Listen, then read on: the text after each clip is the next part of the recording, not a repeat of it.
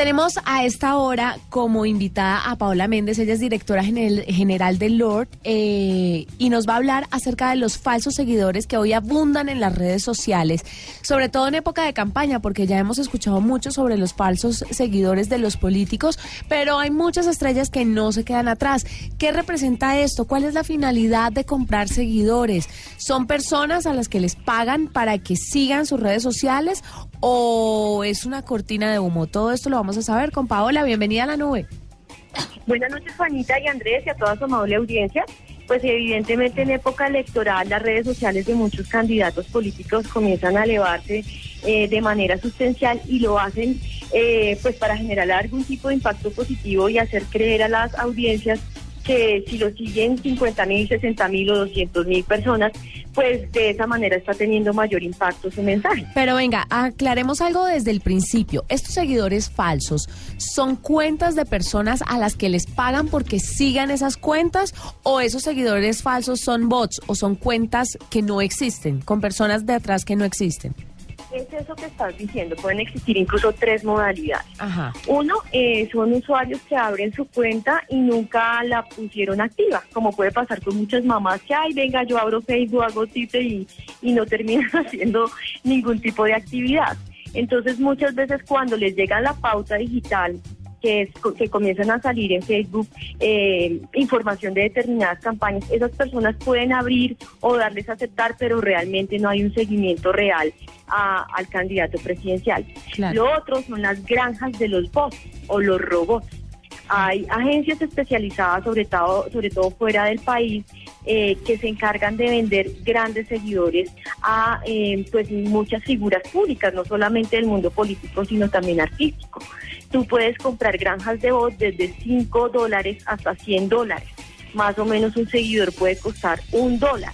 Y eso lo que hace es pues figurar una gran cantidad de comunidad. Pero venga, venga un momentico, quiero hacer una pausa ahí en lo de las granjas de bots porque no sabía que existían granjas como tal en primer lugar. Y en segundo lugar, si sabemos que esto es tan contraproducente, sobre todo, por ejemplo, en temas de campaña presidencial, ¿son lícitas esas granjas de bots? Eh, no es ilegal comprarlas. No existe una normativa que diga usted debe tener sus redes sociales eh, totalmente registradas con personas que existan o que no sean robots. No existe eso. Entonces, por eso muchas personas las compran para persuadir e impactar más en la opinión pública. Y tú diferencias que, que hay granjas de bots en sus redes sociales, pues porque de pronto comienzan a, tuitar, a tuitear o a trinar en horarios que no son los habituales de tu país de origen. Entonces, ¿qué hace un grupo de personas eh, haciéndoles comentarios de, de 1 a 3 de la mañana a estos candidatos cuando no es un horario habitual en Colombia? Y sus respuestas son robóticas. Sí, no, me gusta. Claro. ¿Qué es lo que hacen estos, esta cantidad de seguidores falsos? ¿Qué es lo que representan para los seguidores de verdad? Cuando, o sea, cuál es la percepción que le da a la gente del común una cuenta con muchos o pocos seguidores, que tal vez usted y yo que nos movemos en este mundo lo entendemos, pero hay mucha gente que no sabe la importancia de los seguidores en redes sociales. Es lograr persuadir eh, aumentar mi convicción de que esa persona es un líder de opinión y realmente si llega a tener tal comunidad es porque su argumento y su mensaje eh, pues, son muy importantes y por eso lo sigo. Entonces de esta manera es como mucha gente puede decir, uy, si a fulanito lo están siguiendo 300 mil personas, yo también quiero saber de él qué es lo que dice es la capacidad de convicción que yo puedo tener. Y muchas veces de lo digital se pueden lograr cambiar convicciones para generar votos en urna se dice que ahora está cambiando el tema de la inversión publicitaria, sobre todo en campañas electorales, porque antes, perdón, veíamos muchísima, muchísima, muchísima publicidad en televisión, escuchábamos mucho en radio, pero entonces ahora esa plática que le invertían a los medios tradicionales se está yendo para Internet y para redes sociales. Sí, totalmente. Google y especialmente Facebook son plataformas muy interesantes donde te comienzan a perseguir. Esto es algo que en publicidad digital se llama el remarketing. Eh, porque tú comienzas a evidenciar por qué me está siguiendo tal candidato, es porque seguramente en algún momento le hice una noticia de él, la abriste y ellos comienzan a evidenciar tu IP y te comienzan a seguir para que tú abras eh, sus contenidos digitales y te vuelvas fan de esta persona. Colombia es el país número 14 eh, en el mundo de seguidores en Facebook y Twitter, a diferencia de lo que puede pasar en otros países, en Colombia ha crecido por el orden del 15%. Acá en Colombia Twitter gusta mucho y especialmente para los candidatos políticos. Claro. ¿Ustedes cómo hacen este estudio para determinar o, o, cómo pueden darse cuenta cuáles son los candidatos que más seguidores falsos tienen? Nosotros desarrollamos un software propio y en ayuda con el laboratorio forense de Adalit eh, ponemos la dirección de las redes sociales del candidato. Este software eh, recoge una muestra del 20%, en donde evidencia pues qué tipo de, de perfiles están sumados a esta comunidad y cuáles son dudosos. Yo ahí sería incapaz de decir que tal candidato ha comprado seguidores. Lo que puede pasar es que sus agencias digitales están utilizando ese tipo de estrategias para hacerles ver que realmente están impactando en una mayor comunidad. Pero hay mucho afán de crecer. Claro, pero, mientras que mientras que no sea ilegal no están haciendo nada malo. No, no están haciendo no nada. están haciendo nada malo, pero sí, pues están creando ahí como una falsa percepción. Eh, una falsa percepción. Que es muy ambiguo el mensaje, ¿no le parece, Paola? Pues porque no es ilegal, pero a la larga le están metiendo cuento a la gente. O sea, comprar seguidores es meterle cuento a la gente. Que realmente lo importante de, esto es evidenciar quién es transparente en todo el tipo de su mensaje. Ahí en el estudio que nosotros hicimos se evidencia, y yo, pues digamos que nosotros lo hacemos de manera muy neutral, quién tiene, yo lo llamo calibradas sus redes sociales con seguidores realmente orgánicos, que los han fidelizado, que les contestan los tweets y ahí se evidencia cuáles son los candidatos que, que se, se distinguen por tener ese tipo de manejo de sus comunidades. Claro, ¿las redes sociales avalan estos seguidores falsos? ¿O ellos mismos los generan o son empresas externas que empiezan a generar este tipo de seguidores falsos? son empresas externas. Realmente, pues tú no vas a ir a Facebook a decirle quiero comprarte tantos seguidores falsos. Eh, lo que haces muchas veces es bloquear cuando eh, evidencian una actividad inusual, pero son más eh, relacionadas con temas de, mm, de sexo y de otro tipo de actividades que para Facebook, Twitter, Instagram no son legales. Pero en el tema del crecimiento de comunidades, no, para ellos son pues es felicidad porque es demostrar que la plataforma cada vez es más común, sí, funciona. Claro, bueno, entonces hablemos de cuáles supuestamente o, son de dudosa procedencia, cuáles candidatos tienen esos seguidores de dudosa procedencia según el estudio que ustedes hicieron. Pues eh, desafortunadamente, digamos, los que tienen que comenzar a mirar qué está pasando con su estrategia digital porque tienen una gran cantidad de seguidores dudosos, es Germán Vargas Lleras. Nosotros miramos su comunidad de Twitter, porque Twitter para nosotros es la red de los políticos, y él tiene un 62% de seguidores eh, verdaderos y el resto eh, pues son realmente dudosos. Y después de él sigue Sergio Fajardo, que tiene un porcentaje del 65% de seguidores verdaderos contra un, porcentaje de seguidores eh, falsos del 35%.